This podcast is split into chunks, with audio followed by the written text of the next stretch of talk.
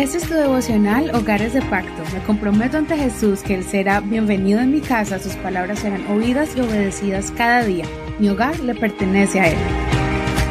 Éxodo capítulo 11.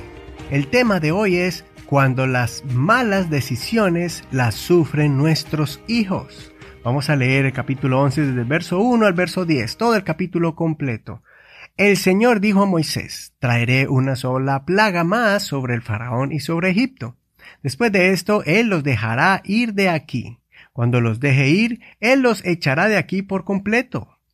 Habla pues al pueblo para que cada hombre pida a su vecino y a cada mujer a su vecina objetos de plata y de oro, el Señor dio gracia al pueblo ante los ojos de los egipcios. El mismo Moisés era considerado como un gran hombre en la tierra de Egipto, tanto a los ojos de los servidores del faraón como a los ojos del pueblo.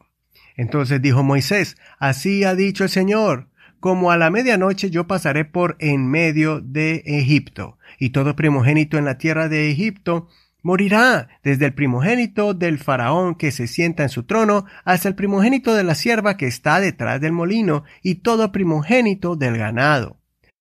Habrá un gran clamor en toda la tierra de Egipto como nunca lo hubo ni lo habrá. Pero entre todos los hijos de Israel ni un perro les ladrará, ni a los hombres, ni a los animales, para que sepan que el Señor hace distinción entre los egipcios y los israelitas. Entonces vendrán a mí todos estos tus servidores, y postrados delante de mí dirán, Sal tú y todo el pueblo que te sigue. Y después de esto yo saldré. Salió muy enojado de la presencia del faraón.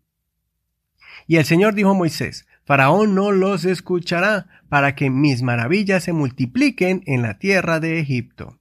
Moisés y Aarón hicieron todos estos prodigios delante del faraón, pero el Señor endureció el corazón del faraón, y éste no dejó ir de su tierra a los hijos de Israel. Hasta aquí la lectura de hoy. Esta última plaga ya Dios la tenía predispuesta como la más fuerte y la que iba a quebrantar la voluntad del faraón, la muerte de los primogénitos. Esta plaga era diferente porque no provenía de un fenómeno producido por un animal, un virus, bacteria o algún fenómeno atmosférico. Los egipcios veneraban mucho a los dioses que representaban la vida o la muerte. Y en este caso, los egipcios supieron que este castigo venía directamente de Dios y que ninguno de sus dioses poderosos pudieron detener la muerte de sus hijos primogénitos. Además fue sorprendente porque esta fue una tragedia selectiva. Solamente los primogénitos de los egipcios murieron, desde los animales hasta el hijo del faraón. Por duro e impresionante que esta plaga fue, más debe impresionarnos la actitud del faraón, que fue advertido de los efectos de la décima plaga, pero en su enojo y altivez no creyó a la advertencia de Moisés, ya Moisés le dijo que si no dejaba salir al pueblo a adorar a Dios al desierto, sus primogénitos iban a morir. Cuando perseveramos en el camino del Señor, la palabra de Dios nos enseña cosas claras que destruyen el alma y traen condenación a nuestros hijos. Debemos tener cuidado con nuestras acciones como padres cuando tenemos algún momento de frustración y dejamos el camino de Dios o dejamos de congregarnos, o de leer la Biblia, o de orar. Perdemos un privilegio muy grande cuando nos desconectamos de la congregación o dejamos de servir al Señor cuando nos alejamos de Dios. El enojo por algún malentendido trae desánimo y nuestros hijos sufrirán las consecuencias. Por eso, no sigamos el ejemplo de Faraón, que por la dureza de su corazón hizo que todos los primogénitos de su nación murieran.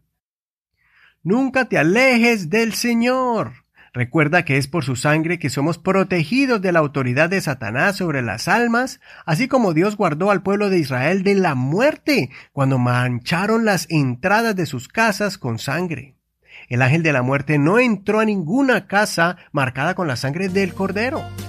Si algún israelita no hubiera marcado su casa, de seguro el ángel de la muerte hubiera arrebatado la vida de su primogénito. Por nada del mundo dejes de creer y servir al Señor con todo tu ser, pues tus hijos reciben la cobertura de Dios por medio de tu fe.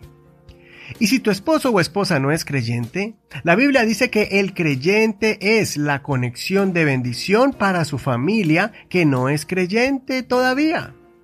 Eso dice en 1 Corintios capítulo 7, verso 14. Porque el marido incrédulo es santificado en la mujer y la mujer incrédula en el marido, pues de otra manera vuestros hijos serían inmundos, mientras que ahora son santos. Por último, recuerda este consejo en Hebreos capítulo 3, versos 12 y 13. Hermanos, cuiden de que no haya entre ustedes ningún corazón pecaminoso e incrédulo que los lleve a apartarse del Dios vivo. Más bien anímense unos a otros día tras día, mientras se diga hoy, para que el engaño del pecado no endurezca a nadie.